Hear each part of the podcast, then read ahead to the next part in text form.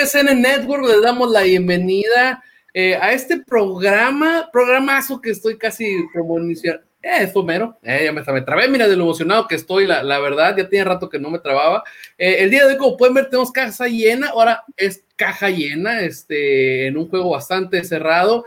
El día de hoy me acompaña el buen José Mesa desde San Diego, el buen Peruzzi desde Culiacán y pues tenemos invitado por el cual pues le voy a pasar, le voy a ceder el micrófono al buen Peruzzi para que nos presente pues al invitado que tenemos el día de hoy. No, ¿qué tal, Gustavo? Un saludo para ti, este, ahí para, para José y pues más que nada para nuestro invitadazo del día de hoy, pues eh, Rodrigo López, este, ex pitcher de Grandes Ligas, ex pitcher de los Tomateros, campeón de Serie del Caribe, campeón de Liga Mexicana del Pacífico, muchos años en Grandes Ligas, distintas organizaciones, Baltimore, San Diego, eh, Chicago también, creo, Arizona, este, y ahora actualmente trabaja como comentarista de los Diamondbacks. Entonces, es una persona que, pues, ahora sí que podemos platicar de muchas cosas, de anécdotas que puede tener de toda su carrera y también mucho de tema de actualidad, ¿eh? porque ahorita en estos dos días ha habido mucha información también, entonces, pues, vale la pena platicarlo. ¿Cómo está, Rodrigo? ¿Qué tal, qué tal, Eduardo? ¿Qué tal, muchachos? Este, pues muy bien, muy bien, gracias por la invitación la verdad que para mí siempre con eh, mucho placer recibiendo a toda la prensa en general, pero pues ahí esta, este, este, este grupo de, de, diferentes partes de la República, especialmente del oeste del país, este, pues aquí recibiéndolos en este espacio en su casa y muchas gracias a todo su auditorio por estarnos poniendo atención. Sí, pues, pues así que hay temas variados y vamos a intentar Así que abarcar todos, ¿no? Rodrigo, eh, ¿cómo fue que llegaste tú al béisbol para empezar? Pues al béisbol eh, infantil, ¿no? Bueno, que empecé en el deporte. Sé que regresamos a los 80, yo creo que varios de ustedes no habían nacido. Yo como a la mitad. Tú estás con la mitad, más o menos, me imagino, me imagino. No, sí, pues ahí en, este, en los años 80 que Fernando tiene wow, que pues primero con novato del año, ese mismo año que ganó el Young, eh, hubo pues un, este, un furor en, por su carrera y desde luego el béisbol, que ya había desde luego la Liga de Béisbol Mexicana, este, ya tenía su, su buena afición, pero creo que esto que generó Fernando Valenzuela, que fue un fenómeno social, pues me llegó, pues llegó ahí a la, a la colonia, ¿no? Yo soy oriundo de, de México, de la Ciudad de México, eh, y pues ahí, como saben, predominaba un poquito más el fútbol soccer, incluso mi papá jugó fútbol soccer este, profesional, no en primera división, pero sí jugó en las reservas del Atlante. Y bueno, pues nosotros empezamos, mi hermano y yo, en el deporte como futbolistas, y cuando llega lo de Fernando, te digo que pues se genera esa, ese fenómeno social y pues nosotros fuimos de, de los de la cuadra, pues los que empezamos a, a, jugar el deporte. Y ya pues finalmente mis papás, yo tenía, iba a cumplir nueve años cuando nos llevan a, a la primera liga infantil que tuvimos, que se llama la Liga Tolteca allá en la Ciudad de México. Y, este, y ahí fue la primera incursión que tuve en el béisbol, eh, pues en el deporte, ¿no? De béisbol infantil y pues de ahí nos enamoramos, toda la familia, mi hermano y yo, nada más somos eh, ellos dos, mi papá y mi mamá. Nos enamoramos de la, de la dinámica, de la convivencia que se hacía. Eh, pues nos pasamos los fines de semana en deportivo ahí eh, con los muchachos y la mayoría de mis amigos de la infancia son del béisbol, entonces nos enamoramos del deporte y de inicio pues uno no, yo no pensé por lo menos ser eh, profesional, posteriormente se da la oportunidad y pues ahí continuó mi carrera, ¿no? Continuó lo que iba a ser este, pues, en un futuro mi, mi carrera profesional. Mm, ve nomás, este, la Fernandomanía, lo que nos vino a, a, traer, ¿no? Este, Perú sí. No, pues ahora sí que yo también ahorita aprovechando, digo, también tengo unas ya un poquito más actuales, pero bueno, eh, ya ahorita pues querrás, verás qué es lo que, qué es lo que tengo aquí puesto. Eh, yo te quería preguntar, ¿quién te dio tu primera oportunidad en, ya en pelota profesional? ¿Cómo se dio? ¿Cómo se dio? Eh, pues fíjate, cuando yo jugaba en las ligas infantiles, eh, había un entrenador que se llama, se llama Alfonso López, lo chato, que él estaba entrenando a mi hermano en la liga infantil. Mi hermano me lleva dos años, eh, eh, o sea que nunca jugué con él por la edad liga. Pero como te digo que estamos tan involucrados, mi papá era el que, el que recogía el dinero para pagarle a Chato López y de ahí se hizo una buena amistad. Y el Chato termina sus estudios eh, ahí en la Ciudad de México y se convierte en el gerente del equipo del Águila de Veracruz. Entonces le llama a mis papás preguntándoles por mi hermano.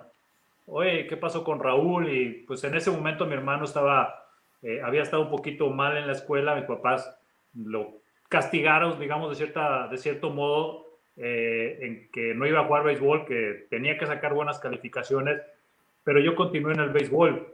Entonces eh, se quedan de ver mis papás con el Chato López y se quedan de ver en un juego que, que, yo, que, iba a jugar, pues tú sabes que ligas infantiles no sabes si vas a pichar o no, o sea, tú llegas y ahí te pone el manager, ¿no? Entonces ella me tocó pichar y el chato es ahí donde me vio y me invita a Veracruz en el 93, me parece, y este, hacer un tryout y, y pues ahí me dan, me, me, me, ven por primera vez y me firma para jugar béisbol profesional con el Águila de Veracruz. Y pues nosotros sin saber nada, mi familia, ni la de mi madre, ni mi papá, ni nada, pues con la emoción de jugar y desde luego que siempre creo que te venden el sueño de jugar grandes ligas, que tienes el potencial, etcétera, etcétera, y pues te la pintan de momento muy fácil, ¿no? Pero no sabes todo lo que conlleva y todo lo que hay que sobrepasar para llegar a las grandes ligas, pero con esa emoción firmé mi primer contrato ahí con el Águila de Veracruz y posteriormente pues ahí fue un andar hasta llegar a las grandes ligas. José. Eh, Rodrigo, buenas tardes. Este, pues bueno, después de, firmar con, con Águila de Veracruz, eh, si no me equivoco, tu primera incorporación ya en grandes ligas fue con los padres de San Diego. Sí, ya con, con ya estando en el béisbol organizado, los padres me firman en el, eh, en el 94, me parece. De aquí lo, este, lo tengo anotado, que de repente como que me falla la memoria. Nada, mentira. Casual, no, te vas a acordar del año que te firmaron, ¿no, Rodrigo? no, me confundo. Este, sí, bueno, voy, voy por primera vez a, a Estados Unidos en el 94 con, siendo yo parte del Águila de Veracruz, con los convenios. Antes había convenios de trabajo. Las organizaciones de grandes ligas firmaban convenios con las organizaciones de México y, y, sin firmar peloteros, creo que parte del convenio era de que ellos tenían eh, prioridad en firmar a tus prospectos, ¿no? Si no les gustaban, pues estaban libres de firmar con quien fuera. Entonces yo fui parte de ese, de ese convenio. Fue un grupo de jugadores de, del Águila de Veracruz a, al 94 a que nos vieran. Eh, a mí, pues me, me firmaron, me, les gustó me iban a firmar en ese mismo 94, pero fue el año de la huelga. Yo fui ahí por, creo que fue por febrero del 94. Me dicen, ¿sabes qué? Sí, te queremos, este, te vamos a firmar, pero ahorita no hay visas. Te tienes que esperar a que vengan las visas a mitad de temporada para que juegues la, la, la Liga de Novatos, que nada más es de media temporada, entonces ahí te traemos. Entonces yo me regreso a México y pues bueno, viene la huelga y me dicen, ¿sabes qué? Siempre no, ¿no? Te, te vas a aguantar y pues ya me tuve que aguantar una temporada más y ya en el 95 ya se hace oficial la firma con los padres de San Diego y yo estuve ahí desde, el 95 hasta el 2001, pero sí ya en el 2000, en el año 2000, eh, mientras yo estaba jugando en la principal sucursal de los padres que eran Las Vegas, Las Vegas Stars, eh, ahí se me hace el llamado el 29 de abril para ir este, a debutar con los padres de San Diego y Sí, pues tuve mi primera incursión en el béisbol de Estados Unidos fue con los padres de San Diego y que tengo, pues eh, yo creo que mis, eh, de mis mejores momentos que pasé como joven, como, de, como prospecto, eh, mientras me desarrollaba, fueron con los padres de San Diego, las sucursales de los padres.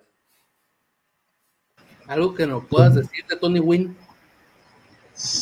De Tony Wynn, eh, pues nada, era un, bueno, no, no, llegué a convivir mucho con él, para, yo lo sentía como una persona un poquito introvertida, medio reservado, eh, sí veía que, que, sonreía mucho a, la prensa, pero este, pero acá yo creo que en el club va a ser un poquito más, más reservado.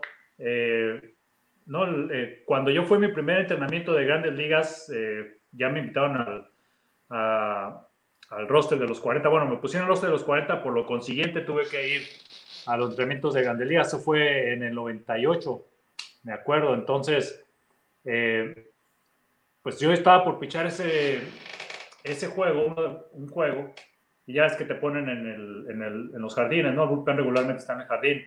Entonces, en Estados Unidos es regla que los pitchers del bullpen tienen que estar en el jardín. Nunca podemos estar en el bullpen. Y esos pitchers tienen que calentar al jardinero.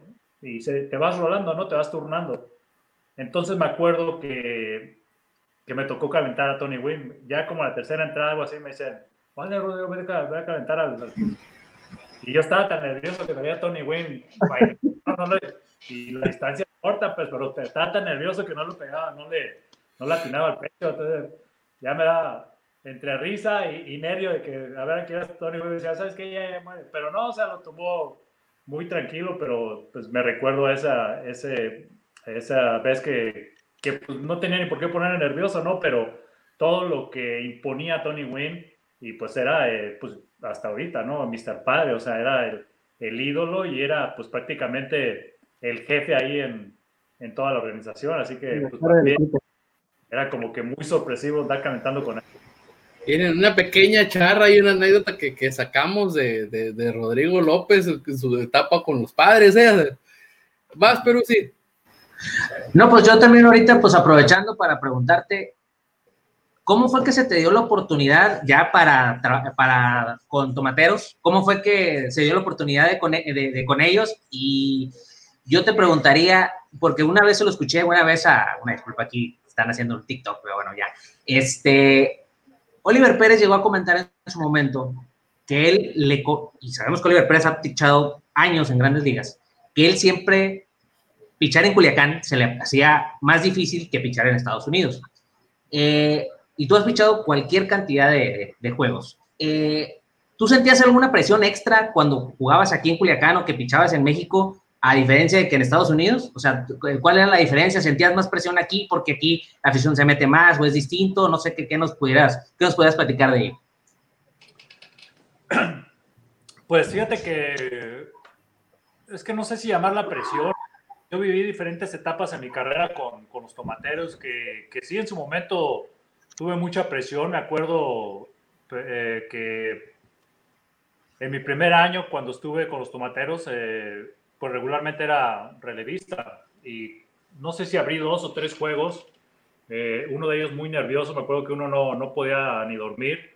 Creo que fue el segundo juego que yo abrí, abrí contra, contra Mexicali. Y la verdad que estaba bien nervioso, o sea, sí no, nunca había sido tan nervioso que yo me acuerde.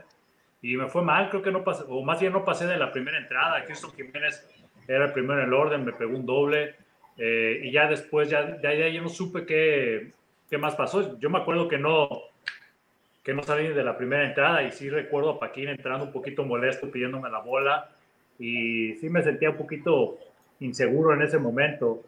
Eh, pero todo, todas esas enseñanzas, todas esas experiencias que vives, que posteriormente las vas superando y, vas eh, enseñándote a manejar esa situación, me ayudaron a llegar a grandes ligas y manejarla, manejar esa presión, ¿no? Entre comillas. Porque me acuerdo cuando debuté en grandes ligas con, con los padres, estaba muy nervioso y yo creo que, pues, era, eh, si ponemos en la balanza qué situación era de más presión, pues yo creo que es llegar a grandes ligas, tener tu debut. Mi debut fue contra los Bravos de Atlanta, que en ese momento era el equipo favorito de, de todo el mundo, que había un equipazo y venían de ganar 10 o 11 juegos en forma consecutiva. Entonces, sí me acuerdo que estaba nervioso, pero esas experiencias, tanto cuando debuté en la Liga Mexicana de Béisbol, como cuando debuté eh, con los Tomateros, que fue como un, relevo ahí en Mazatlán, pero cuando abrí algunos juegos con los Tomateros en mi primer año, sí eran situaciones de que todavía ellos mentalmente no estaban maduro y, y me ayudaron bastante, fíjate. Yo creo que por eso el jugador mexicano cuando llega a grandes ligas controlas más el pánico escénico que los jugadores que no han tenido esa experiencia, hablando de los jugadores americanos, que ellos no han tenido esa experiencia, eh, por eso es que muchos de ellos eh, batallan en establecerse. Y posteriormente te digo que viví en diferentes etapas con, con Culiacán, por eso yo quiero tanto la ciudad, porque ellos me vieron en diferentes etapas, me vieron como novato, me vieron como un pitcher hecho, hecho y derecho, me vieron ya en el ocaso de mi carrera y, y también tuve mi interacción con, con, con, el público, ¿no? En momentos me, me adoraban, en otros momentos me abuchaban, pero sí es, este, es una situación diferente. Ya cuando llego yo como grandes ligas, sí te, te, exigen más y creo que la gente piensa que ya porque ser grandes ligas vas a llegar a, a ponchar a todos y, y, no es la situación. Eh, en ocasiones sí te llegas a preparar a los juegos porque no hay otra situación como prepararte y a veces eso te lo reclama la afición. Entonces, este, yo creo que en momentos sí me, me, me, molestaba, pero creo que me puse en el lugar de los aficionados, los entendí y, y, pues lidiar con eso, ¿no? Lidiar, lidiar con los abucheos, pero también lidiar con los aplausos, con la admiración de la gente, que, que mayormente fue eso. Y, y, así tal como, como presión, este, digo, no, no sé, Oliver, de qué manera lo, lo, vea, porque él es local, él es de ahí de Culiacán, pero pues, este, pues pichar en grandes ligas o pues por lo menos a mí me tocó pichar contra los Yankees y los, y los Medias Rojas de Boston cuando pues tenían a todos esos legendarios bateadores, ¿no? Y cuando estaban en su, en su auge. Entonces, yo creo que pichar en el Yankee Stadium contra Mike Mussina, contra Roy Clement, pues se me hace que, que son vivencias que, que no, no, tienen comparativo, ¿no? Exacto. Y la otra que te hizo Perú sí fue la de cómo fue tu acercamiento con Culiacán, o sea, cómo fue que llegaste. Ah, bueno, sí, este, con Culiacán, fíjate, ahí lo que yo tengo de, de, recuerdo es de que Jorge Tellaeche, que todo el mundo conoce a Jorge Tellaeche allá en Culiacán, fue el que me firmó, porque acuérdate que les dije que yo firmé con, con Veracruz. Jorge Tellaeche en su momento fue manager del de, Águila de Veracruz, pero también fue coach. Entonces, en mis inicios, él me vio y yo eh, tengo la idea de que él me recomienda a Culiacán y yo firmo un contrato pero ahora que estoy acá atrás en el micrófono y que estoy conviviendo con el Buki Soria y que ya sabes, este, bueno, tiene más eh, idea cómo sacar información y todo eso, pues me doy cuenta que me, a mí me draftearon, no sé en qué año, eh, los Jackies de Ciudad Obregón, fíjate. Y, y, ahí está, ¿no? O sea, me, me, lo enseñó Soria, me lo enseñó. Que, pero yo nunca me presenté ni nadie me habló de, de, Obregón. No sé qué pasó ahí, pero eh, sí, me dan la oportunidad por medio de, de Jorge Tellaeche. Y mi primer acercamiento que tuve fue en el 96, viniendo de jugar la rookie con los padres de San Diego. Me acuerdo que me habla Jaime Blancarte y me dice que sí quería ir a, Culiacán para un, un, puente del 19 de noviembre, de, de, de, ese, del 20 de noviembre, perdón. Es que el 19 es cumpleaños de mi mamá, pero bueno, de noviembre. Este, y le digo, pues órale, no iba a jugar, o sea, fíjate lo que era la visión que tenía Culiacán. Me dijeron, estás, este, estás con nosotros, perteneces a nosotros y queremos que conozcas a los jugadores, que conozcas la organización. Y sí me acuerdo que, que este, me llevaron para allá. Pues, la verdad que yo de joven, como no tomaba muchas vacaciones, para mí que me invitaran y me pagaban un viaje, a todo iba a decir que sí, ¿no? Claro. Este, entonces, pues fui para allá, para, para Culiacán, y este, me acuerdo que, que ahí conocí, a, estaba Marco Antonio Vázquez de, de, manager y me presenta a don Juan Manuel después del juego y ahí, ahí, este, ahí fue mi primera experiencia que tuve con, con me dieron un uniforme y pues yo bien emocionado acá poniéndome los, los colores guinda y, me acuerdo, le platico la anécdota a, Mario, Mario Valdés, ¿no? Yo digo Super, el Super Mario. Eh, también estaba joven, pero él ya estaba con el equipo y me habló por teléfono al hotel y me dice, oye, este, Rodrigo, ¿no quieres ir al gimnasio? Vamos, y pues yo, pues órale, vamos. El 20 de noviembre, fíjate, el 20 de noviembre me dice eso Mario, y yo pues ni, ni estaba pensando. No sé, este, ahí, Eduardo, eh, no sé si ubicas dónde estaba antes el Gold Gym. Sí. Eh, bueno, nosotros estamos pegados en el Hotel San Marcos, que ya sabes dónde está, ¿no? En, este, en el sí. Y, y la Obregón, ¿no? Por ahí. Uh -huh. Y le digo, sí, güey, pues vamos, ya íbamos, güey, caminando. Bajamos y pues caminando, no teníamos para el taxi, ¿no? Estábamos llegando al, al Gold Gym, estaba cerrado, güey, así, güey. No, güey, chingue, estaba cerrado, ¿no? Le ah, no, sí. a caminar. Este, pero es la que tengo de Mario, que prácticamente ahí lo conocí, nos fuimos caminando y ya, ya, este, ya de regreso, ya, pues ya, ya este, nada más este, viéndonos, ¿no? Pero esa fue mi, mi primera experiencia en el 90 y, 95, perdón. Ya en el 96 ya voy con el equipo a entrenar a la primavera, que fue entrenaron recién de ser campeones allá en la serie del Caribe de, de República Dominicana. Sí, no, o sea, te tocó la, te tocó ya, te tocó a ti la base ya con Darrell Sherman, Benjamin Hill, Mario Valdés, Adana Mezcua, etcétera, que pues digamos que son los, que son digamos que es lo, que están ahí, ahí, ahí, ahí arriba para la, para, para la afición y pues tú fuiste parte de, uno de ellos. Y ahorita, pues antes de, nomás ahorita para aprovechar la, la, recta, ¿en qué, cuál juego disfrutaste más? ¿El de Caracas del, del, del título o aquel de los 18 innings? Porque también participaste en el juego de los 18 innings, hasta ahorita ya después lo, lo, vimos, aunque fuiste como refuerzo, pero ¿cuál, ¿cuál juego fue el que disfrutaste más? Porque pues ahora sí que son juegos emblemáticos para México en Series del Caribe. No, pues sin duda, y eso, o sea, siempre me preguntan que si cuál, eh, cuál juego es el que más recuerdo. Y la mayoría de la gente se piensa que voy a contestar uno de grandes ligas, ¿no? Pero en general, el juego que más cariño le tengo o al que, al que me he sentido en, la, en el top es el de Caracas, ¿no? O sea, fue para ganar el campeonato, un juego completo, fue blanqueada, venía de una buena temporada eh, y fue todo lo que, lo que yo soñé. Eh, desde luego soñé llegar a grandes ligas y, no sabía qué iba a pasar, ¿no? O sea, sueñas en llegar a grandes ligas, a lo mejor no soñaban ganar una serie mundial, pero como te platico, aquella vez que, que fui con Culiacán, regresé a la casa y yo me acuerdo que eh, estaba oyendo por radio el juego de los tomateros cuando Mario Valdés pega el hit y quedan campeones y pues según yo ya era de los tomateros, estaba súper emocionado, estaba con mi mamá, recuerdo, y, y, y, en ese momento me pasó por la mente, dije, ojalá yo un día pudiera estar ahí. O sea, quisiera yo experimentar, porque ya ves que, que, que para entonces México, no digamos Culiacán, México, en la serie del Caribe era el patito feo, ¿no? O sea, que siempre de bajo nivel, o yo no sé cómo, lo veía, cómo nos veían.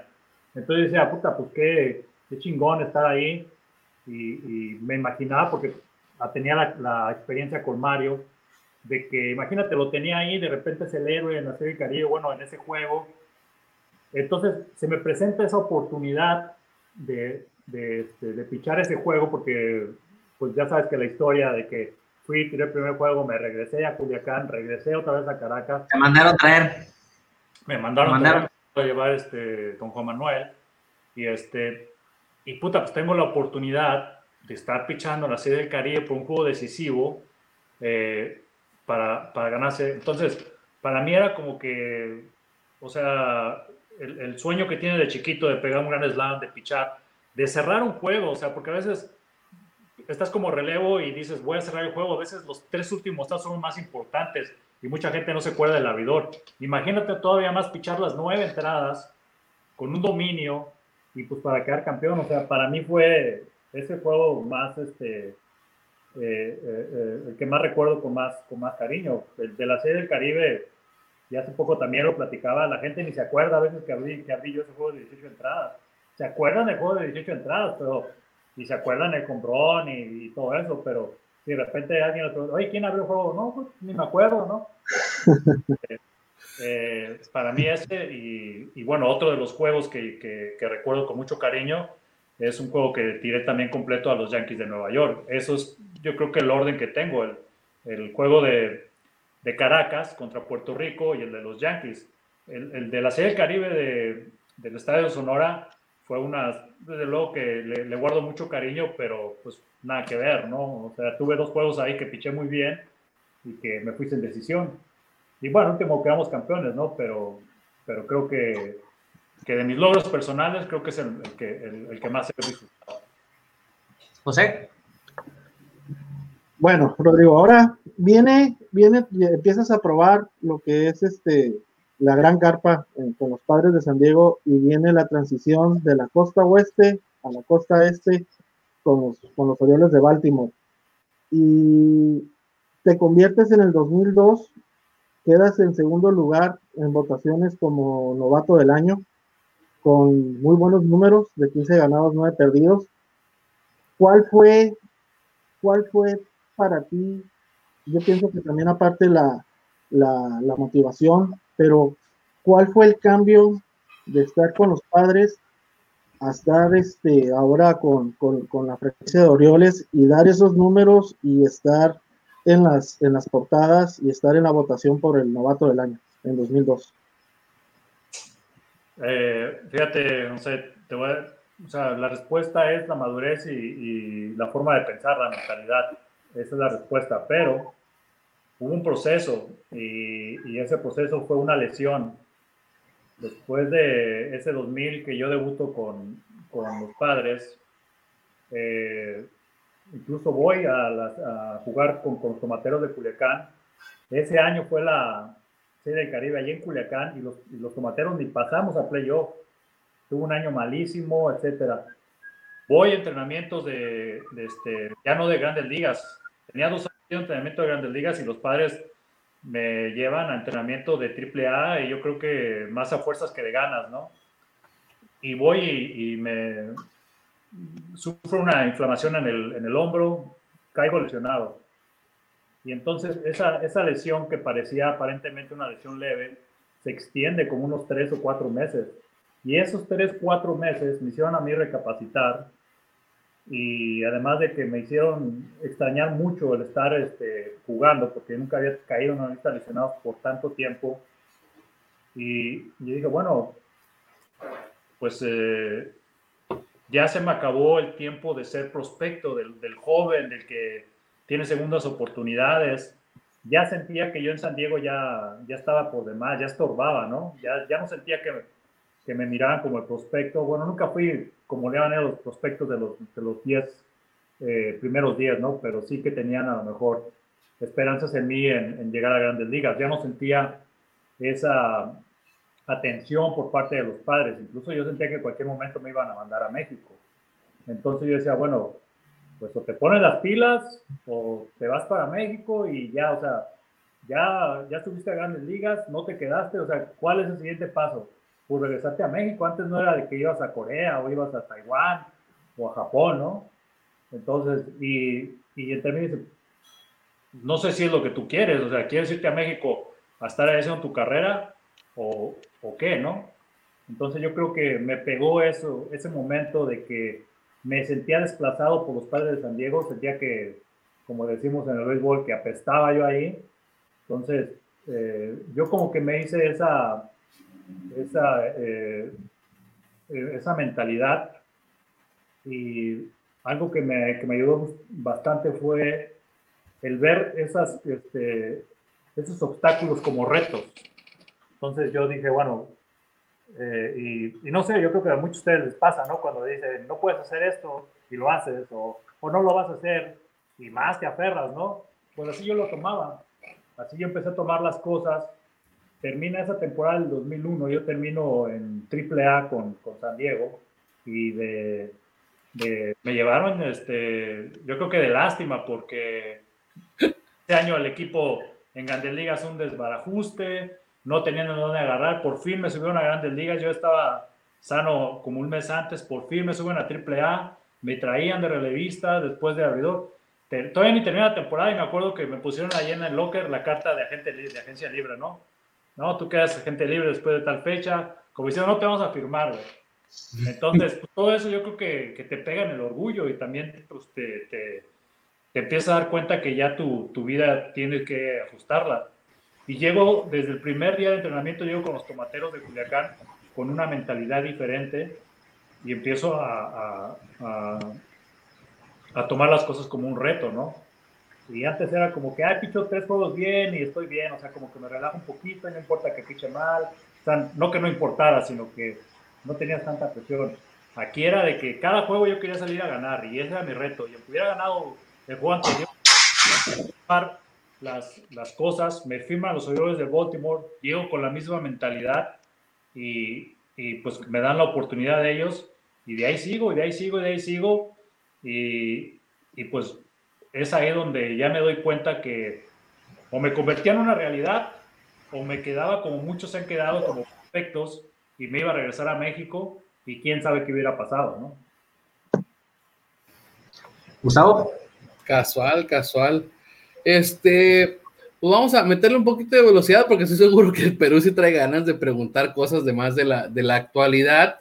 Coméntanos cómo ha sido tu, tu, tu experiencia, cómo te has sentido, qué nos podrías contar pues, de los clásicos mundiales de béisbol que, que disputaste con México, Rodrigo. La verdad. Mira, los primeros clásicos, el primero fue el que más disfruté. Para mí fue el mejor clásico porque en ese momento se juntaron todos los, para mí yo digo todo, toda la historia del béisbol, o por lo menos la que yo conocía.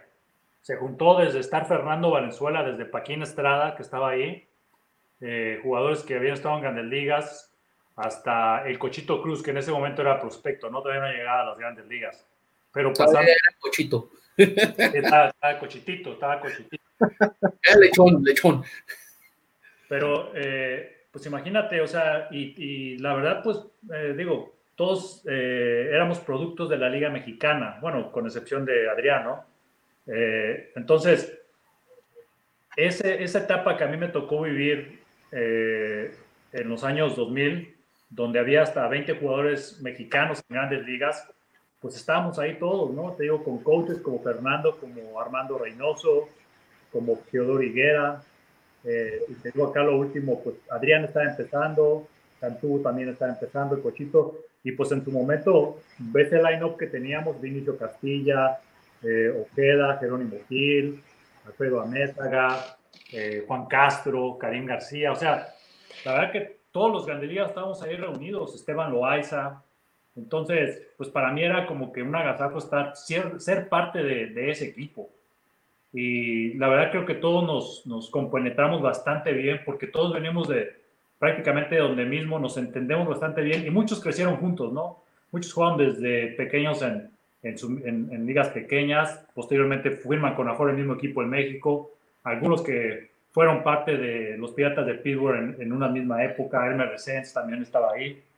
Entonces fue un agasajo porque la verdad que esa convivencia era muy buena, sin discriminar, te digo, de los mexicoamericanos y ahora que se ya el segundo este, torneo, donde Vinicio es el, el manager, eh, pues ya, ya empezaron a meter a otros jugadores. Otros jugadores no pudieron participar porque tenían que hacer eh, el equipo en, en, en sus respectivos eh, organizaciones de grandes ligas.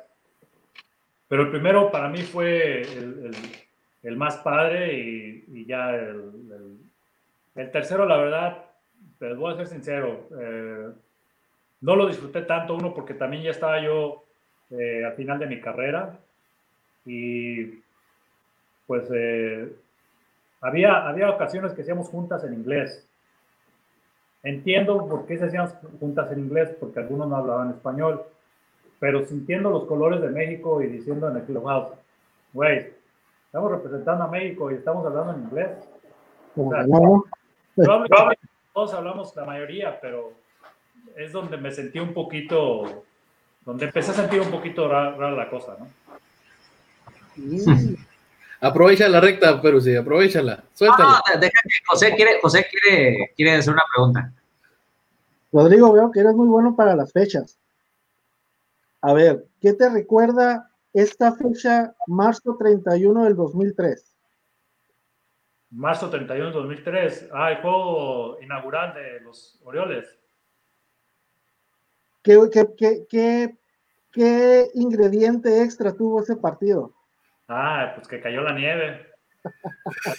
Fue frío y estaba nevando, ¿no?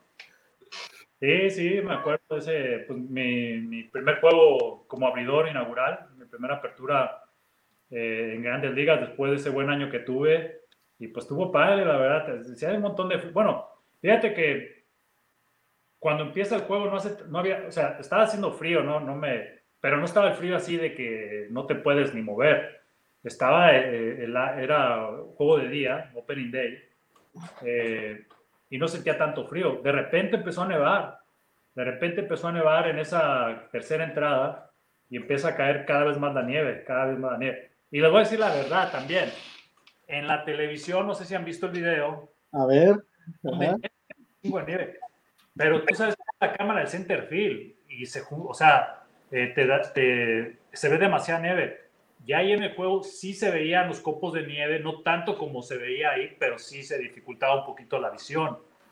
Eh, yo me acuerdo que apenas se veía las señas de Jerónimo, eh, Jerónimo Gil, el eh, paisano mexicano ahí de Oaxaca, y yo decía, puta, si apenas yo las veo las señas, imagino que el bateador blanca la pelota, blanca la nieve, dije, pues va a batallar algo, ¿no? Y este, pues sí batallaron en ver, pero los umpires, porque le pega, le hago un picheo, le pega.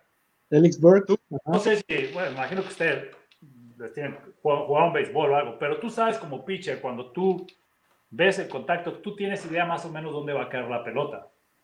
yo vi la pelota Felix Burke y sale, ya no la veo cuando va en el aire, pero me imaginé que iba por el, por el right field por la línea pero con un efecto, el bateador de hecho cuando le pega a la, a, la bola y va para el right field, va, va, saliéndose, ¿no? O sea, si regularmente vas, si jala la pelota, tiene que ir para el center field o para el left.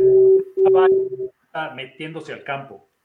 Entonces, si se ve en la repetición, pues el right field no ve la pelota, pero cuando ve que ya está en el terreno de juego, la pelota va rumbo, o sea, va hacia adentro del campo, porque pegó en las gradas y regresó.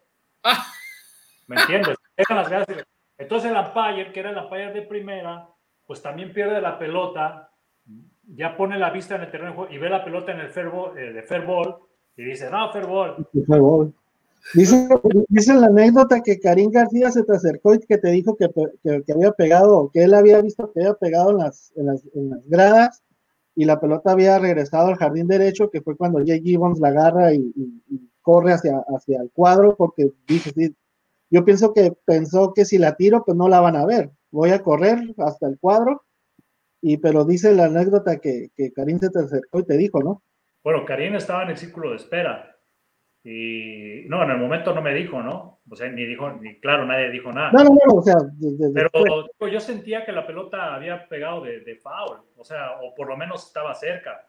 Y, y también este, algunos de los aficionados, o sea, tú ves la reacción de los aficionados la reacción del, del, bateador, Eric Burns llega primera casi como con ganas de regresarse, porque apenas toca primera. O sea, si hubiera sido Fer, llega fácil a segunda base, llegó apenas a primera base.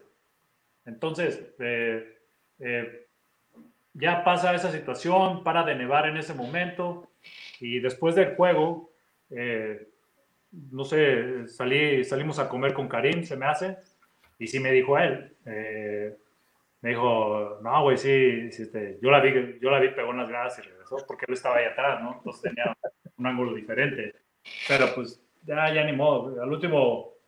Eh, Lo ganaron al final, ¿no? Otros, pero, pero este, sí, fueron ahí unas, unas carreritas que a lo mejor ganaba ese juego. Las anécdotas, ¿no? Sí, sí. Eh, ah. Friazos que viven por allá, por, por el este del país. Sí. Oye, yo quería aprovechar hoy para preguntarte, Rodrigo, ¿cómo fue que se te dio, ya ahorita ya, pues ya entrando ya en la cuestión de los finales de tu carrera, o más bien ya en el retiro o algo, ¿cómo se te dio la oportunidad de trabajar con los Diamondbacks? Y ahora sí que pues va un pequeño paréntesis, ¿nunca se te, ha, nunca se te han acercado o te han dicho equipos de México o algo de participar en algún cuerpo técnico o algo como coach o algo? O sea, ¿has tenido algún ofrecimiento? Sí, mira, eh, la primera Sí, el primero de que, ¿cómo llego con los Diamondbacks? Pues este, mira, a mí me dice, eh, o sea, a, mí, me gusta jugar golf, ¿no? Entonces me invitan a jugar golf y yo venía de la temporada del 2013 con los Diablos Rojos del México.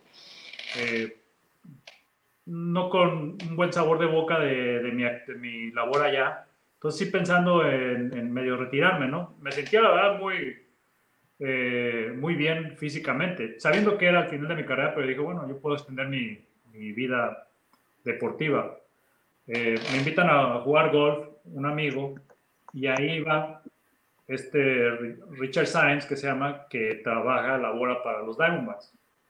Y entonces ahí me, me, me, me, me, comenta más bien, me dice, oye, eh, va a haber un, un, lugar, va a haber una, una plaza eh, como comentarista en el radio para los Diamondbacks. Me dijo, ¿no te, no te gustaría eh, aplicar o te gustaría trabajar ahí? Y, ni la pensé, ¿no? Dije, sí, órale, yo, o sea, sí me gustaría, le dije. No sé cuánto pagaban, ni qué beneficios había. Yo dije, pues órale. Y me dice él, oye, pero todavía sigues jugando en México, me dice, eh, piénsalo bien, me dice, si, si, si ya te vas a retirar. Le digo, mira, si ustedes me dan el trabajo, yo me retiro, le digo, yo estoy, o sea, yo, tengo, yo estoy así de retirarme. ¿Y por qué retirarme? Porque yo ya no estaba, mi, mi meta de seguir jugando béisbol era llegar a los 10 años de servicio en las grandes ligas. Completé 8 años y medio por ahí. Le digo, yo no tengo nada que hacer en México, o sea, más que jugar, ¿no? Pero con ese, eh, con ese irme a jugar, descuido mucho a mi familia, porque yo ya los había eh, hecho radicar aquí en Estados Unidos y pues ya mis hijos estaban muy arraigados aquí. Entonces le digo, yo no tengo nada que hacer en México, o sea, más que ir a, a, jugar y a ganarme, pues a lo mejor sí un poquito más de dinero, le digo, pero pues ni más rico ni más pobre, le digo, si ustedes me dan el trabajo, tengo por seguro que yo, me, que yo doy las gracias. En ese momento me iban a cambiar de, de los Diablos a Saltillo, a los Araperos. Entonces me llaman eh, el presidente del equipo de los Diamondbacks, me hace una entrevista, una media entrevista, la verdad que fue más que nada plática y me dice, no, pues este, te vamos, te, si quieres luego te llamamos, te decimos.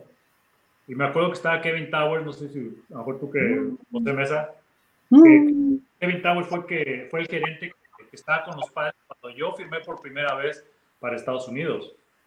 Entonces me acuerdo que estaba ahí en la junta y Kevin Towers, pues es un, eh, que paz descanse, era una persona súper casual, súper relajada, y estaba ahí echando relajo mientras estábamos en la entrevista y le dice a Derek Hall, el presidente, le dice, hey, ya dale trabajo, ya así como que no estés Y ya le dice, me dice Derek Hall, me dice, ah, ok, pues entonces el trabajo es tuyo. Entonces, pues ya salí yo bien contento, entonces le hablo a, a Roberto Mansur y a Sergio Ley, respectivos dueños de los equipos de los Diablos y de Saltillo. Y ellos saben qué, pues ya voy a colgar los spikes. Eh, ¿Paren todo? Pues, pues, y no, los dos lo entendieron bastante bien. Y así fue cuando empecé, como, como empecé a trabajar. Y lo que comentabas acerca de si se han acercado, sí se han acercado eh, algunos equipos, se ha acercado Mexicali, eh, dos diferentes directivos, uno me ofreció ser coach de picheo, otro me ha ofrecido ser manager, con Guadalajara también, eh, con, con, Culiacán. Eh, también como que ha ido sus pláticas, ¿no? O sea, también, pero nunca, como, como ellos me sienten, creo yo, más de la familia y me conocen bastante bien, saben que a lo mejor no estoy tan, tan listo para, para ser coach. Pero sí, incluso desde que vivía don Juan Manuel y yo estaba todavía como jugador activo, también me, me pretendía como, como coach, pero pues hasta ahorita no, no se ha concretado nada y, y, para serte sincero, si ahorita me ofrecieran algún tipo de, trabajo como coach, este, yo creo que no, no aceptaría. Mientras tenga mi trabajo con los Diamondbacks, eh, creo que no aceptaría y no tanto por, por el trabajo, ¿no? sino pues es, es, otra vez ausentarme de mi casa. ¿Ni en el invierno? No, porque son, otra, son cinco o seis meses, porque imagínate, empiezas a entrenar octubre, noviembre, diciembre, y pues regularmente siempre vas a playoff, pues son cuatro o cinco meses. Y este, y pues no, la verdad que sí, una de las cosas que me hizo retirarme del béisbol era el viajar, el, estar fuera de mi familia.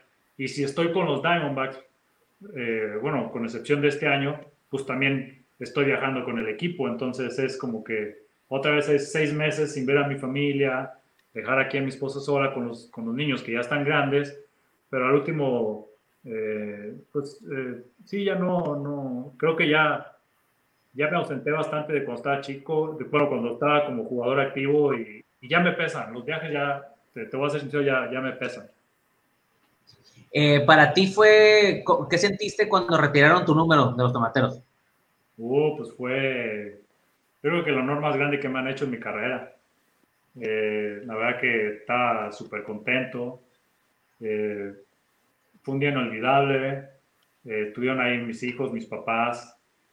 No, fue algo que, que no, que le guardo mucho cariño a, de inicio a la familia Ley, a la organización de los tomateros a la, y a la ciudad, ¿no? Tú que eres de Culiacán o que vives en Culiacán, eh, sabes cómo es la gente con los, con los peloteros, con, con, los tomateros, y que pues después de que tú terminas tu,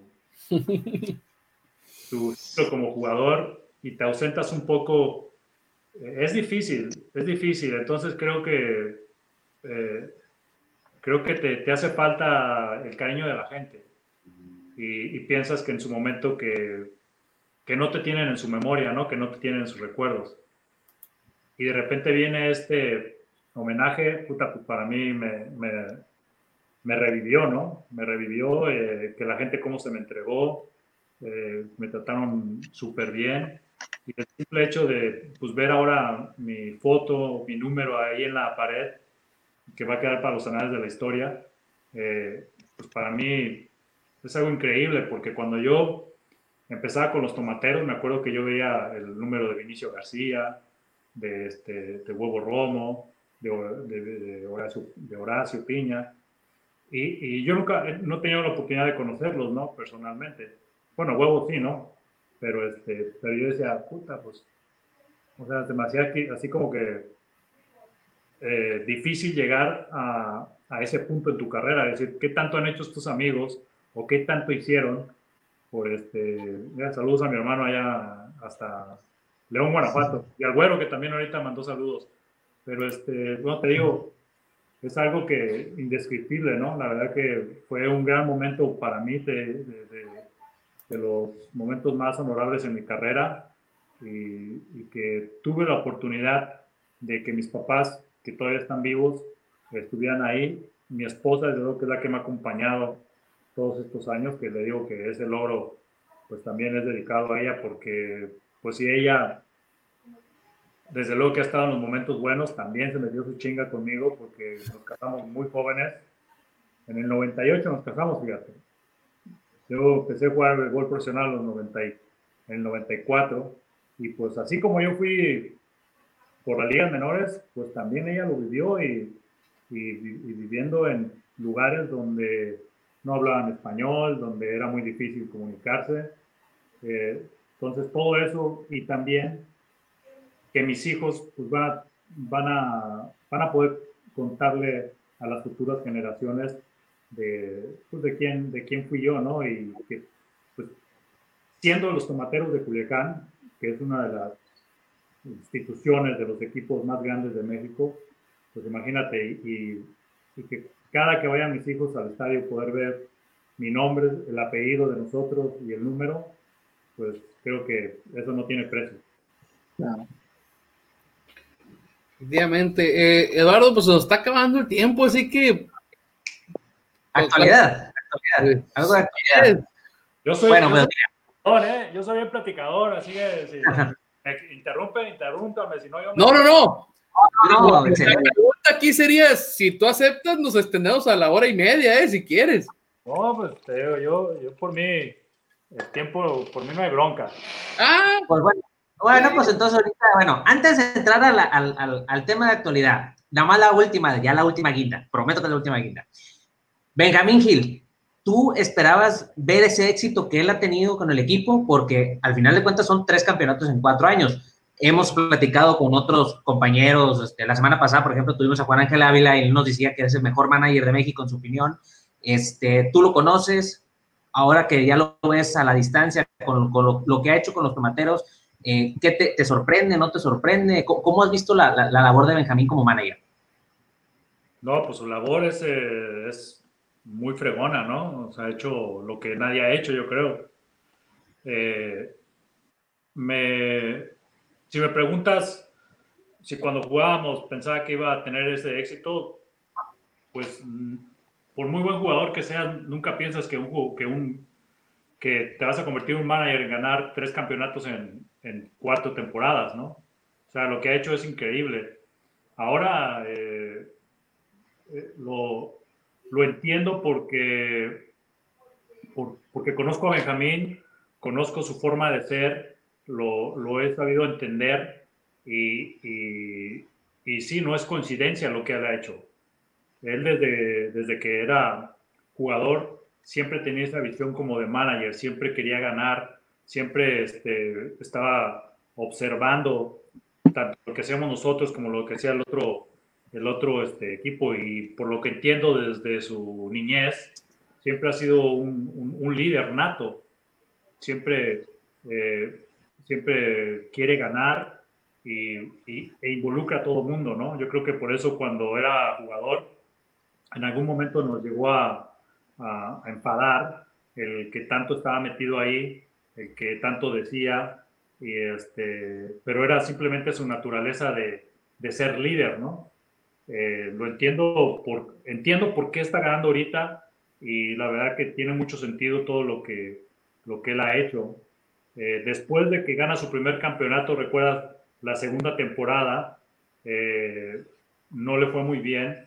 Y sí, yo pensé en un momento que ya no iba a regresar como manager, porque a lo mejor su carrera iba a ser un poquito corta porque a lo mejor sí hemos visto a, jugadores que se convierten en managers y ganan en su primer, eh, sus primeros años y, este, y después ya no, eh, pues pasan desapercibidos y, y, se olvidan de ellos, ¿no? Y, y Benjamín yo creo que, que le, en su momento pudo haber sido eso. Creo que lo que yo viví con Benjamín, pienso que cuando queda campeón se empieza a desubicar un poco eh, y, empieza a tomar protagonismo en, la siguiente temporada, ¿no?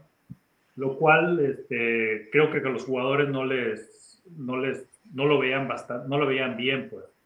El jugador es bastante celoso y el, y el protagonista es el jugador. Entonces yo creo que eso hizo que le perdieran un poquito de respeto a Benjamín y que no le jugaran al 100. Entonces, eh, pues se fue formando una bolita de nieve hasta que terminó con una temporada desastrosa y que terminaron dándole las gracias a Benjamín. Yo creo que ya en su segunda etapa, ya yo no la he vivido con él, pero pienso que maduró por ese lado, ha sabido cuál es su rol, que es ahora el, rol de manager, ha sabido lidiar con los jugadores y, y entonces ha, ha, creado esa atmósfera, esa armonía con, con el grupo que tiene, con los directivos que tiene y que pues ha culminado en esos dos campeonatos, ¿no? Eh, Benjamín es de una personalidad eh, muy, este, pues es muy, muy orgulloso, creo yo, pero si tú te pones a platicar con Benjamín, Benjamín te va a convencer que eres el mejor jugador que hay y eso, eso simplemente un líder lo, lo hace como es Benjamín y lo hemos visto en las declaraciones que hace en, la prensa, lo hemos visto cómo, cómo se expresa y todo eso creo que tiene un porqué, tiene un porqué de, Benjamín. ¿Le gusta el show a Benjamín? Sí, le gusta el show, pero es parte de, lo, es parte de, es parte de, ¿no? Y eso creo que, lo que es lo que lo ha llevado a ser este, pues el manager exitoso. Y además también yo pienso que sin personajes como Benjamín, en la liga, pues sería muy aburrida la liga, ¿no? Entonces, qué bueno que hay jugadores así. Ya aprendió cuándo hablar, ¿no? Ya aprendió cuándo quitar ese, ese, esa presión a, los jugadores. Eh, ya aprendió cuándo y dónde decir que se la pelan. Este, entonces, este, son cuestiones que se van aprendiendo, como tú lo mencionas, con la, con la, con la experiencia y creo que como lo mencionamos la semana pasada, pues, o sea, la declaración que hizo contra Oramas este, en la final del año, del año pasado, pues fue una declaración en su momento que para mí se me hizo que fue lo que hizo que cambió la, la, balanza en, en, la final y la hizo justo a tiempo. Sí, güey, yo, o sea, yo opino lo mismo. Yo pienso que en esa rueda de prensa Benjamín ganó, ganó el campeonato. Eh, era un, era un arma de dos filos, pienso yo, con Oramas. O le picabas el orgullo o le metías presión. No sé si Benjamín, como lo tuvo de, jugador años anteriores, supo, la, supo anticipadamente qué reacción iba a tener Oramas.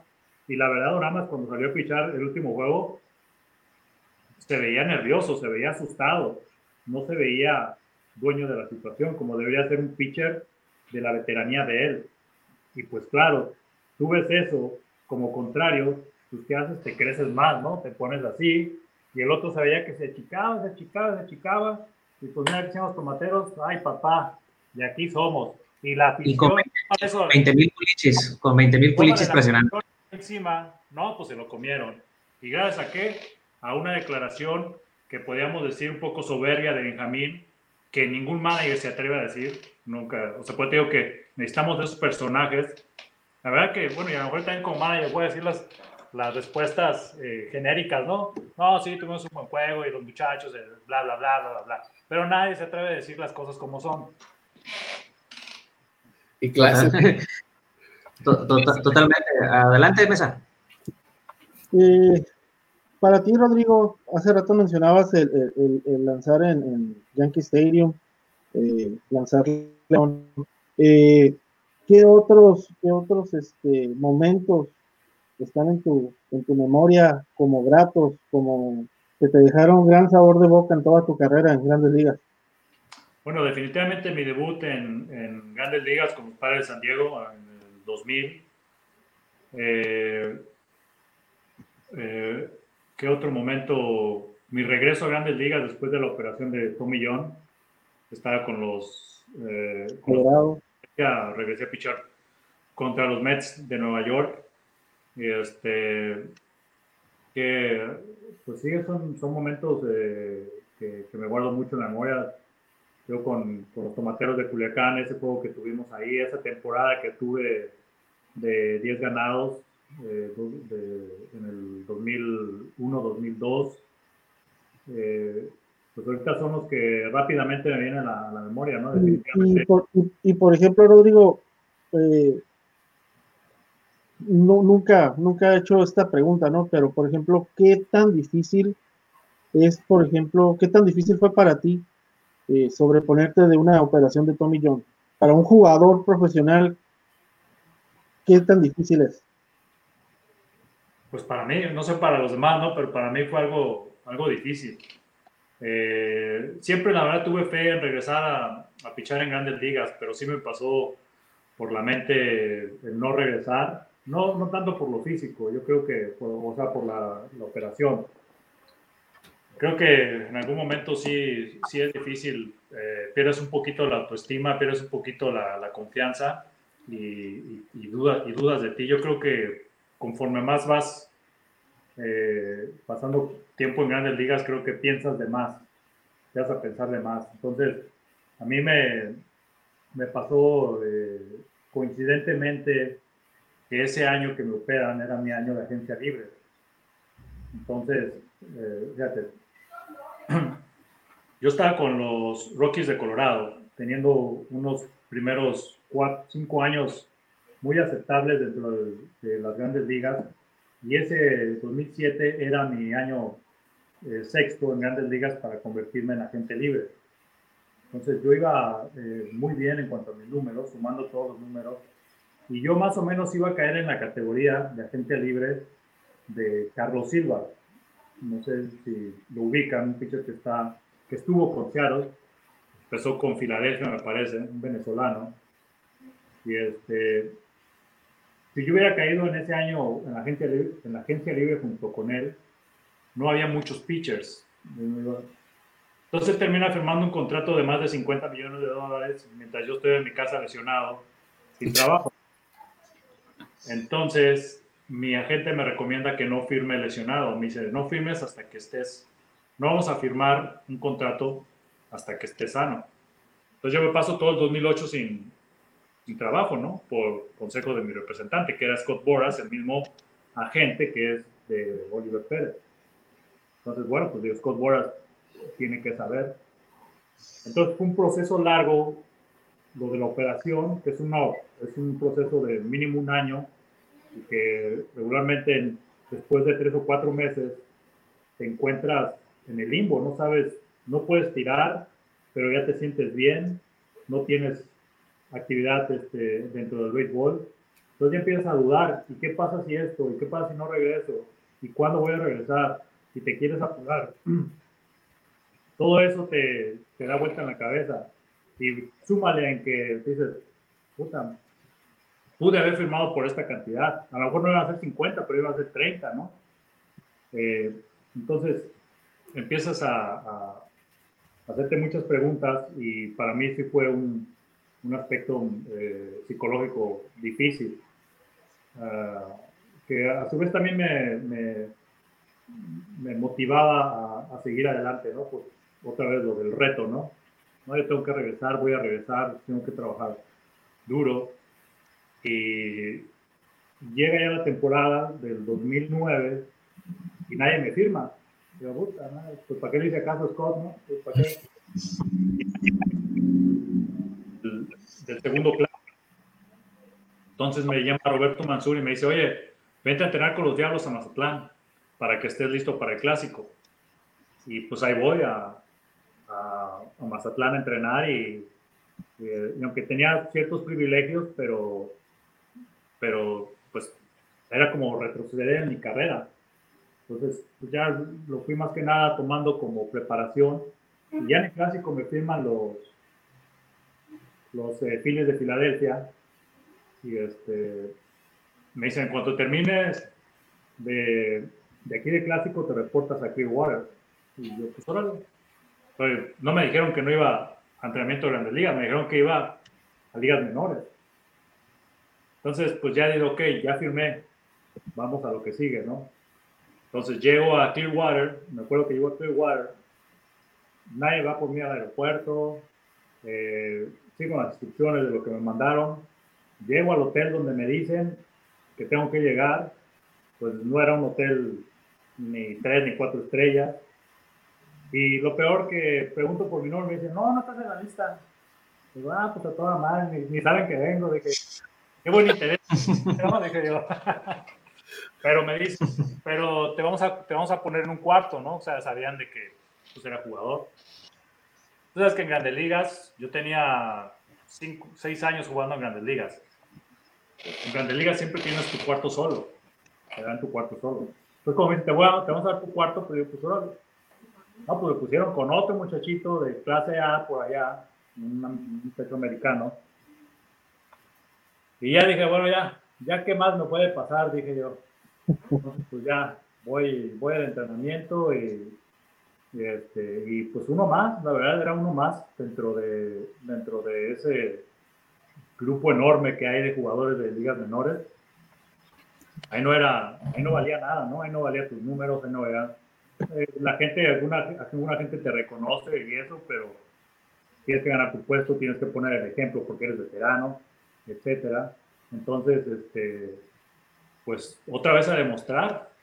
Y ya cuando me llega mi, este, mi anuncio para ir a Grandes Ligas, pues lo tomé de, de, o sea, como si me hubieran subido por primera vez.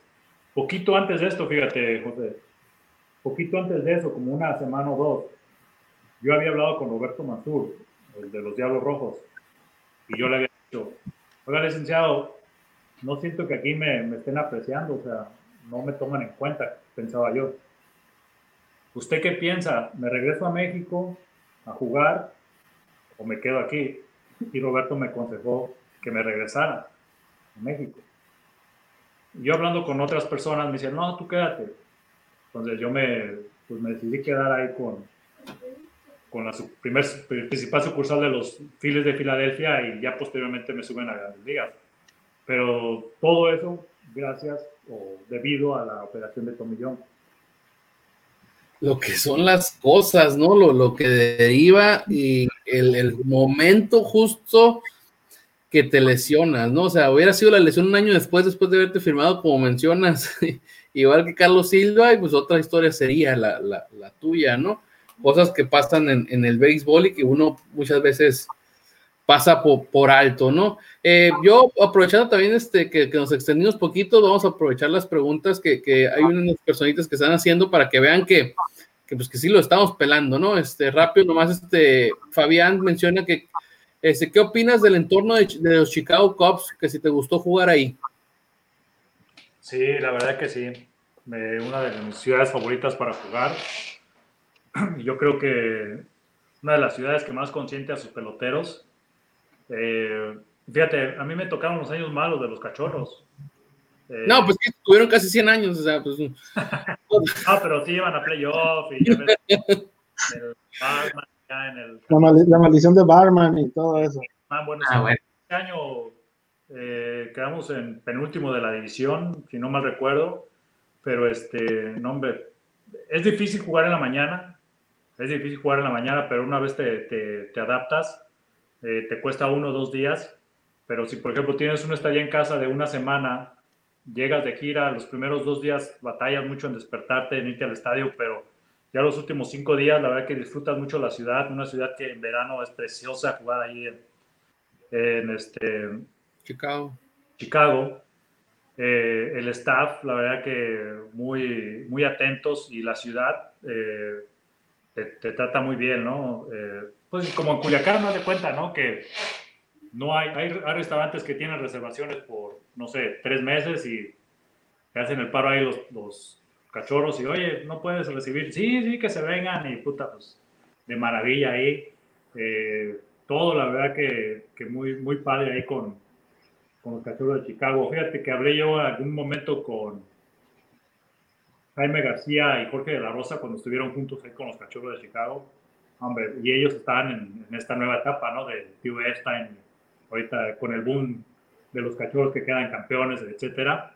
Hombre, estaban fascinados. Si no mal recuerdo, fíjate que Jaime me dijo, está mucho mejor aquí que con Nueva York, con los Yankees, porque él también había jugado con los Yankees. Aquí el ambiente es más relajado, te tratan súper bien, eh, los mismos lujos, eh, y, y, la verdad que en el Wrigley Field es una fiesta, la verdad es una fiesta. Y el estadio ahorita ya está más modernizado, pero a mí no me tocó las pantallas no había sonido, era nada más el piano, el ta, ta, ta. Entonces, ese, esa atmósfera de, del béisbol antiguo, ¿no? Yo le decía, es el, es el béisbol que tú te imaginas, por lo menos el que yo me tocó vivir en la televisión, ¿no?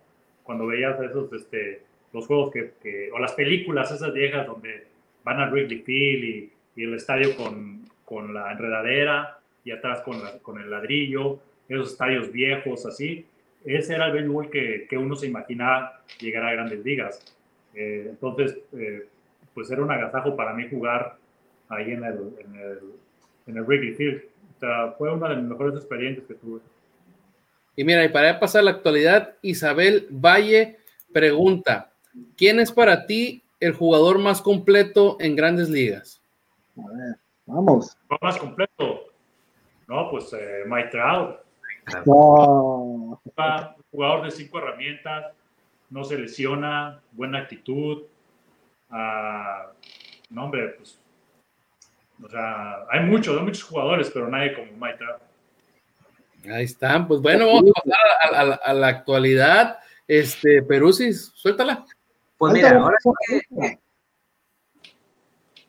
ahora sí que ah, ya ves que esta noche, pues, lo último es lo que se acaba de filtrar ayer o antier de que los dueños pues, ya le aventaron una propuesta de, temporada a los, a los jugadores. Eh, se habla mucho de la cuestión de que tener resignado universal, que si lo de los casi medio equipos a los playoffs, las sedes pues ahí muy controlado, todo esto. Este, ¿Tú qué opinas? ¿Les han comentado algo? ¿Qué, qué, qué se sabe ustedes estando ya, pues vaya, cuál es tu opinión de todo esto? Eh, al igual que ustedes, sí, sí sabemos información, pero no, no, tan detallada. Creo que eso es más, este, pues lo maneja muy hermético ya los altos, los altos mandos en, en, en, grandes ligas. Aquí los Diamondbacks tienen una dinámica que incluso mañana tenemos este, la, una llamada. Antes estaban haciendo las llamadas diario, las fueron eh, separando un poquito y hay una persona que nos mantiene al tanto de lo que está pasando en la organización, ¿no? O sea, de lo que está pasando dentro del béisbol y lo que está pasando en la organización. Entonces, este, hace, porque ayer, ayer tuve una, una llamada así como con ustedes, este, eh, con videollamada con Oscar Soria y con Richard Sainz, porque este ya nos están pidiendo que que, que demos nuestras opiniones para, para ver cómo se pudiera manejar en caso de que se eh, reanuden las actividades, ¿qué, qué medidas podríamos tomar para evitar un contagio, ¿no? O sea, y nos están pidiendo la opinión de todo el mundo. ¿Qué podríamos hacer en las cabinas? Eh, ¿Qué no deberíamos hacer? Eh, ¿Cuántas personas deberíamos admitir en la cabina? ¿Qué, qué, eso, ¿Qué nos dice? Pues que están, eh, están ya considerando que pronto se va a reanudar o, se va a empezar a jugar la temporada. Muy posible, bueno, casi seguro que sin aficionados, pero sí tiene que haber un, grupo de trabajadores, tanto de prensa como de radio y a lo mejor también televisión, para pues transmitir este, los juegos. Entonces, sí sabíamos que esta semana se iba a dar esa propuesta por parte de los dueños para los jugadores y los jugadores pues iban a tener que eh, analizarla para, para aceptarla o para negociarla. Entonces yo pienso que, que pudiéramos estar ya viendo juegos sin gente a mediados de julio, ¿no? O sea, esa es mi opinión, digo, no, no sé más a fondo, digo, una responsabilidad mía decir, este día se va a jugar porque no es cierto, no, no tengo esa idea. Pero ahora, personalmente, pues para mí, eh, que se reanuden las labores sería excelente. Una, pues me, me, me, me, pongo a trabajar, que no estoy aquí de flojo en la casa, y otra, pues, este, pues ver el béisbol, ¿no? Que es nuestra pasión. ¿Qué te pareció? ¿Qué te pareció la propuesta? La propuesta. Que pues le hicieron. Muy bien, hay algunos detalles, hay algunos detalles que, que se tienen que, que este, que tienen que, eh, pero este, de inicio me pareció, me pareció lógica, ¿no? O sea, sí hay muchas cosas que a lo mejor yo, yo dije, a lo mejor no, no, este, no es lo, lo, lo que me gustaría, pero creo que como están las cosas de las divisiones, de, eh, del bateador designado. Eh, eso, esos a lo mejor digo, ah, pues no sé, pero que tiene mucha lógica, ¿no? Y de las divisiones, pues es mucha lógica el, el, el tratar de, de, viajar lo más que sea posible. Entonces, este, pues digo, de inicio está bien. No sé si se podía modificar de alguna manera, de, por ejemplo, en estados donde hay más contagios, si eh, se pudiera limitar los viajes para allá. No sé, pero de inicio creo que es una propuesta eh, eh, muy, muy sólida y con mucho y con mucho entendimiento de la situación que estamos viviendo mundialmente. Rodrigo, ah. tú, tú estuviste bastantes años en grandes ligas, sufriste varios procesos, has estado en granjas, has estado en el béisbol mexicano. ¿Por qué es que ahorita hay tan pocos peloteros mexicanos en grandes ligas? Muy buena pregunta, Gus.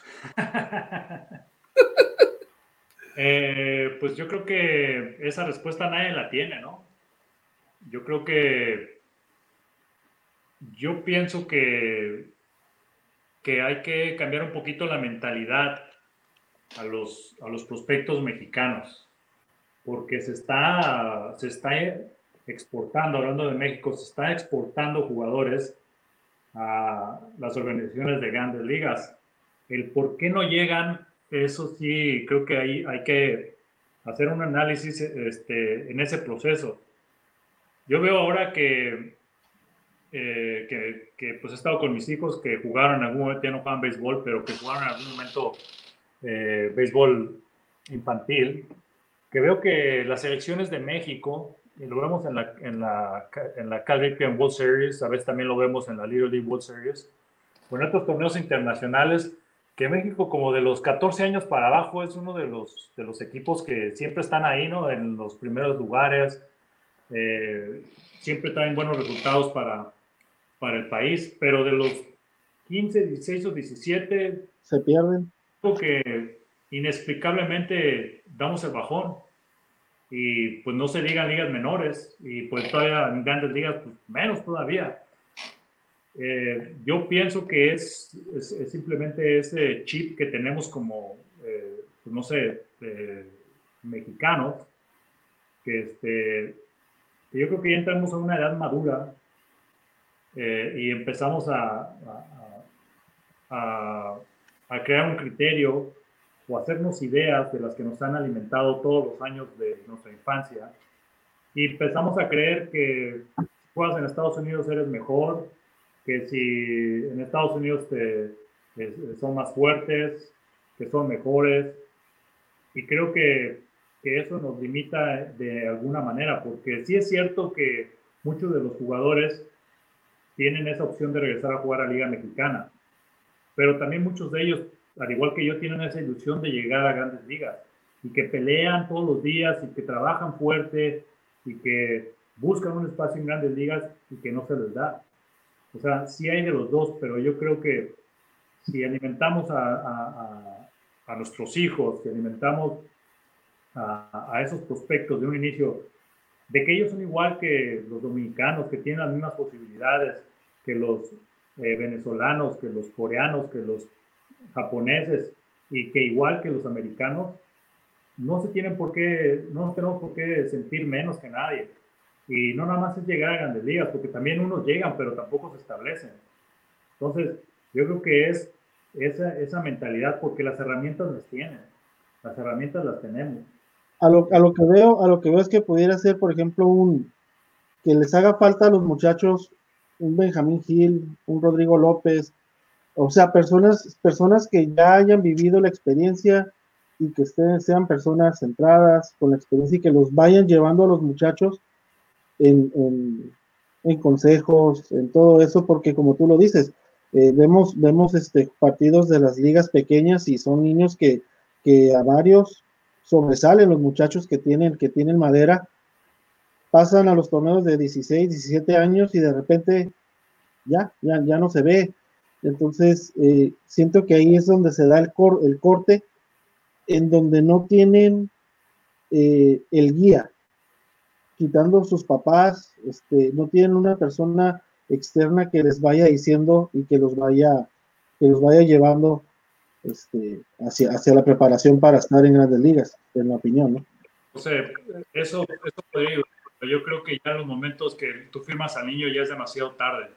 Yo creo que que nosotros como padres de familias y todos los padres de familia tenemos que, los niños, tú sabes que de chicos son una esponja y los tenemos, son como un disco duro de una computadora que los tenemos que llenar con la, con la información que, que, que los va a hacer salir adelante. Y que no es que le echamos la culpa a nuestros papás, pero porque ellos también fueron educados de esa manera. Pero sí tenemos que hacerles saber que, que que pueden igual que, cualquiera, porque de repente vas a, los parques de, de ligas infantiles y, siempre ponen de muestra Estados Unidos, ¿no? No, es que allá en Estados Unidos hacen eso. Y, que, y mira, fíjate cómo los niños de allá en Estados Unidos, mentira, yo he estado, o sea, lo que yo he visto aquí de ligas infantiles, a lo que yo he visto allá en México, aquí la verdad que la gente ni, de alguna manera te voy a decir, la gente ni sabe. Los papás son a veces los que se ponen a entrenar a los niños. Eh, ya cuando llegas a un nivel un poquito más alto, sí, ya hay gente capacitada y todo eso. Pero yo, yo que veo el sistema de ligas infantiles aquí en, en, Estados Unidos y lo que veo en México, en México estamos mucho más organizados. Creo que hay más posibilidades todavía de hacer crecer este, nuestro, a nuestros muchachos. Yo creo que es esa mentalidad que tenemos de que todo está mejor del otro lado. O sea, sí, en algunas cosas sí, pero no, no en lo deportivo. Y cuando tú llegas a firmar, y cuando llegas a firmar para, digo, para, llegas a firmar a la Liga Americana, pero cuando llegas a firmar a Estados Unidos, tú tienes que ir con la convicción de que eres igual o mejor que ellos. Y creértela, y creértela. No, no pensar que, porque a mí también me pasó, te voy a, te voy a ser sincero, yo siempre ay no, pues que, que, este americano está mucho más grande que yo, tira más duro que yo. Pues sí, pero yo de alguna manera ahí navegué y aproveché las oportunidades. Pero que si me dejaba llevar por eso me hubiera regresado a México desde mi segundo o tercer año. Entonces, yo creo que es esa mentalidad que tenemos que, que generar como, como mexicanos, bueno, como latinoamericanos, ¿no? Pero estamos hablando del caso de, de Liam. Y eso pues también le sumas un poquito el orgullo del jugador, que yo siento que a veces que el jugador que tiene la experiencia de jugar en la Liga Mexicana del Pacífico empieza a sentir, bueno, una, ganas buen dinero, otra, te empiezan a tratar, eh, te empiezan a dar tu respeto como jugador, como caballo, ¿no? Eh, empiezas a tener la admiración de los aficionados, te empiezan a pedir autógrafos, te empiezan a pedir fotos, ya sales a la calle, ya te reconocen. Pero para el jugador que experimenta eso en la Liga Mexicana del Pacífico y lo mandas a una clase A, lo mandas a una doble A, que nadie te va a hacer caso ni nadie te va a hacer caso, te duele en el orgullo y empiezas a pensar, no, aquí, aquí no me quieren, aquí este, no me ponen atención, ni me ponen a jugar, y dices, no, voy a ir a México, voy a ganar más dinero y me van a tratar mejor. Pues sí, güey, vas a ganar más dinero en un año, pero si lo vas a darlo de tu carrera, vas a dejar perder un chingo de dinero. Si llega un, un mes en grandes ligas, te soluciona tu vida. Casi nada, casi nada. No, es que sí, la, la verdad eh, es algo que hemos estado viendo que pareciera que temporada tras temporada, en vez de subir, pues vamos bajando de peloteros en, grandes ligas, ¿no? Este, Oliver no es el, es el que no deja, el que no, no, no quiere. Este, qué bueno, la, la, verdad. Este año yo tenía mucha esperanza y espero que se dé por el hecho de pues, Urias en Milwaukee y el Pony este, en, en, Tampa. Pero pues vamos a ver qué, qué pasa con esos peloteros, Peruzzi. Si ya otra pregunta porque traigo la bebé aquí llorando. Entonces, este... no, pues bueno, este, eh, pues ya vamos a, concluir, Mesa, este, vamos a hacer unas preguntas finales para también dejar ir a Rodrigo a descansar y, que pues, el Perú sí pueda ir a cuidar a la nena. No, no, no, no simplemente un agradecimiento a Rodrigo por, por, la entrevista. Este, se ve que es una persona a todo dar, una persona con la cual te puedes sentar a platicar, echándote una cerveza, una soda, un café y hablar de béisbol por horas. Este, de antemano, gracias, gracias por contestar las preguntas y este, pues, pues esperamos, esperamos pronto ya poderte escuchar en las transmisiones de, los Juegos de Arizona. No, pues muchas gracias, José. La verdad que eh, contento de estar participando en su programa gracias por la invitación y pues te digo, yo, a, mí, a mí me gusta platicar, ¿no? Y, este, y extenderme a veces un poquito en, los temas, pero pues al último, creo que el béisbol nos tiene mucho, mucha tela de dónde cortar y hay muchos temas que, de, de qué platicar, ¿no? No sé si mis ideas son las, las mejores o son las peores, simplemente doy mi, mi, punto de vista y, este, y al igual que ustedes, ¿no? Apoyando el béisbol y esperando desde luego ver mucho más crecer el béisbol mexicano, ver jugadores mexicanos en grandes ligas y que se establezcan y que sean jugadores caballos, así como Oliver Pérez, como Joaquín Soria, como los que nos están representando en este momento, Roberto Zuna, Julio Urias, todos ellos que esperemos vengan más. Y, este, y aquí estamos a la orden, estamos a la orden todo el tiempo, ¿no? No, así como bien menciona este Mesa, ojalá que cuando esto ya termine podamos este, invitarte con todo gusto acá a Ensenada a, turistear. O nosotros vamos a Arizona a un partido de los Diamondbacks este, para, como dijo el buen Mesa, este, echar una charla en, en vivo, disfrutando, obviamente, bueno, disfrutando el juego, tú narrando, nosotros disfrutando el juego luego después de o antes de ver la manera de, de hacer una convivencia, ¿no? Para, para aprovechar y pues, seguir cambiando, intercambiando pues, puntos de vista sobre este deporte que tanto nos gusta, que es el béisbol, ¿no? Que la, la verdad, eh, nosotros somos de los que no fomentan la pelea entre deportes. Eh, se me hace una, una tontería, la, la verdad, que, que, se peleen los del fútbol con los del béisbol y, y básquetbol y hasta el fútbol americano. Entonces hay que disfrutar todos los deportes que son bonitos y que, ¿cómo nos hacen falta? Sí, ¿no? Eh, yo también disfruto todos los deportes, desde luego que el que más me gusta es el, el soccer, pero también hay que darle su crédito a todos los deportistas eh, que representan a México. Yo creo que a veces eh, los, los, medios principales de comunicación en México es lo que los que provocan ese, ese este, roce entre aficionados, ¿no? Pero todas las aficiones son bonitas, todos los deportes son bonitos y a lo último creo que con, gracias a los deportes podemos contar eh, con, con, personas buenas y podemos alejar a muchas personas de los vicios, de las, de las malas andadas que, que están ahí a la vuelta de la esquina. Entonces yo creo que mientras sean aficionados a un deporte, creo que es algo especial y que hay que respetarlo, ¿no? Hay que respetarlo. Si no te gusta a ti el voleibol o algo, pues, eh, pues simplemente respetar a los demás. Así como yo respeto todos los deportes, espero también el respeto que se, que se le tenga a nuestro deporte, que es el béisbol. Pero si alcanzas a despedirte o... Sí, sí, este, ahora sí que pues más que todo pues agradecerle a Rodrigo las, la, la charla y ahora sí que las, las anécdotas y, y, pues el, el platicar de béisbol se pueden pasar, pueden pasar horas, este, y ya pues ahora sí que nada más para cerrar, ¿cómo es trabajar con Oscar Soria? No, pues eh, de lujo, de lujo. La verdad que si disfruto mucho mi trabajo es gracias a Oscar Soria. Me ha enseñado mucho, eh, hemos eh, armado una buena química, ahora somos muy buenos amigos, la verdad que nos este, apoyamos en muchas cosas, en muchos aspectos fuera del terreno, de, bueno, fuera de la cabina.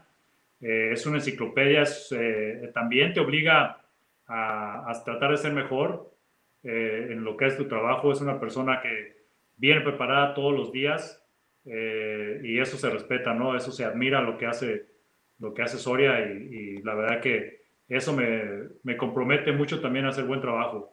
Al principio de, que empecé a transmitir, la verdad no sabía cómo, cómo prepararme y con la convivencia que he tenido con, con Oscar me, me, ha ayudado, me ha, me ha enseñado bastante. No precisamente me lo ha dicho, sino simplemente el ver la ética de trabajo que él tiene me ha ayudado bastante y te digo que también me obliga a superarme día con día porque para llegar al nivel que está Oscar Soria, no es nada fácil y que seguramente, creo yo, pudiera ser uno de los mexicanos que, que pudiera llegar al Salón de la Fama aquí en Estados Unidos.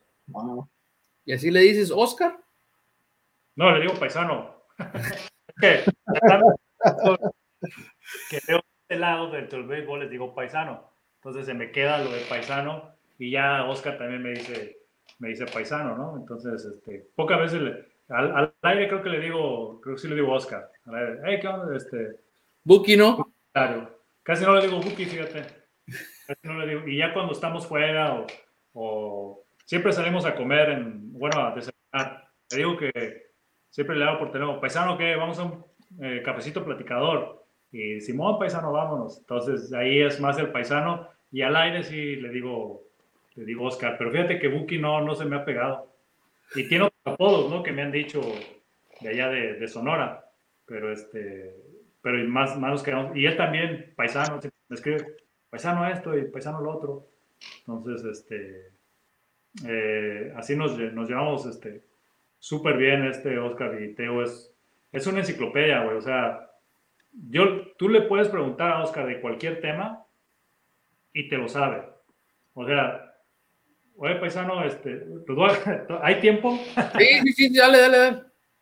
Ah, una de las tantas anécdotas que tengo con el Soria, estábamos en Nueva York y llegó un, el, el colega de español de los Mets.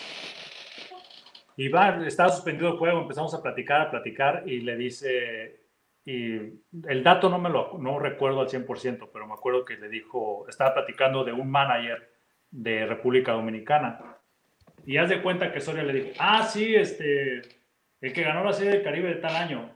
Y el otro amigo muy serio le dijo, no, él nunca fue manager de ese equipo, nunca fue a esa Serie del Caribe.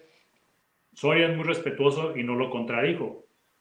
Y, y yo conociendo a Oscar dije, ay, güey, se me hace que el que está equivocado es el otro güey, pero tampoco dije nada, ¿no? Y ya terminamos la plática muy amena con, con el otro colega y se fue. El Oscar no se queda con la duda. ¡Pum! Se metió a la computadora. Aquí está. Me dice. Ah", le digo, bueno, ah, pues le gustaría que no te iban a ganar una. Pero de, de todas, de todas esas este, se sabe, o sea, no sé, eh, le hablas de las cruzadas allá en Europa, te sabe. le hablas del problema del petróleo, te lo sabe.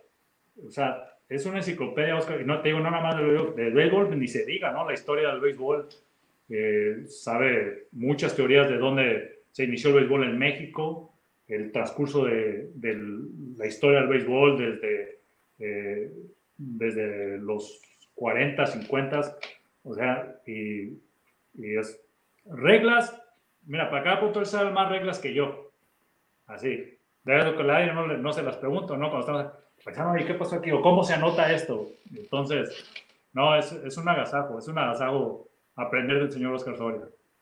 Ojalá algún día tengamos el, gusto también de tenerlo por acá. Eh, échanos la mano, Rodrigo, échanos la mano para que venga acá y, lo, lo, agasajemos un ratito. Pues bueno, Rodrigo, me, me, despido, este, tal como dijo este Eduardo, muchísimas gracias eh, eh, por brindarnos este, tu tiempo. Eh, yo soy de los que opina igual de que pudiéramos aquí seguir y seguir y seguir este, con anécdotas, con historias. Intentamos sintetizar un poco, que obviamente lo sintetizamos mucho porque pues, tu carrera este, abarca para, para muchísimas más horas. espero que te haya gustado la, la, charla y este, muchas, muchas gracias por la entrevista. No, ya saben, un placer y muchas gracias por la invitación. Perfecto. Pues bueno, nos despedimos el día de hoy, recordándoles que este programa es traído a ustedes gracias a Lozano Aire Acondicionado. Ya está empezando el, verano, el, calorcito. Aprovechen y háblenlos. Este, tienen este, ofertas. A los amigos de Tortas Don Beto Sucusar Riverol, échenle aguacate. Si viene Rodrigo para acá, para Ensenada, yo lo voy a llevar ahí a las tortas para que se eche una torta ISN que es con todo y una empanada adentro, para que veas que no nomás los de Ciudad de México hacen cosas con, con, con, con torta Acá también este, nos aventamos este, nuestras cuestiones. Este, ahí nomás para que te des una idea más o menos. Yo así me la como porque son los guisados que me gustan. Es deshebrada, lomo, jamón y queso, una empanada de carne deshebrada con papa preparada dentro con mayonesa, su lechuga y su aguacate. Ahí nomás, es una tortita ahí, algo bello para, para empezar el día, este, con bastante energía. Y a los amigos de EDP Eléctrica del Pacífico, cualquier cosa que se quieran hacer de, remodelación, lámparas, focos, herramientas, todo eso, ahí pueden ir con ellos.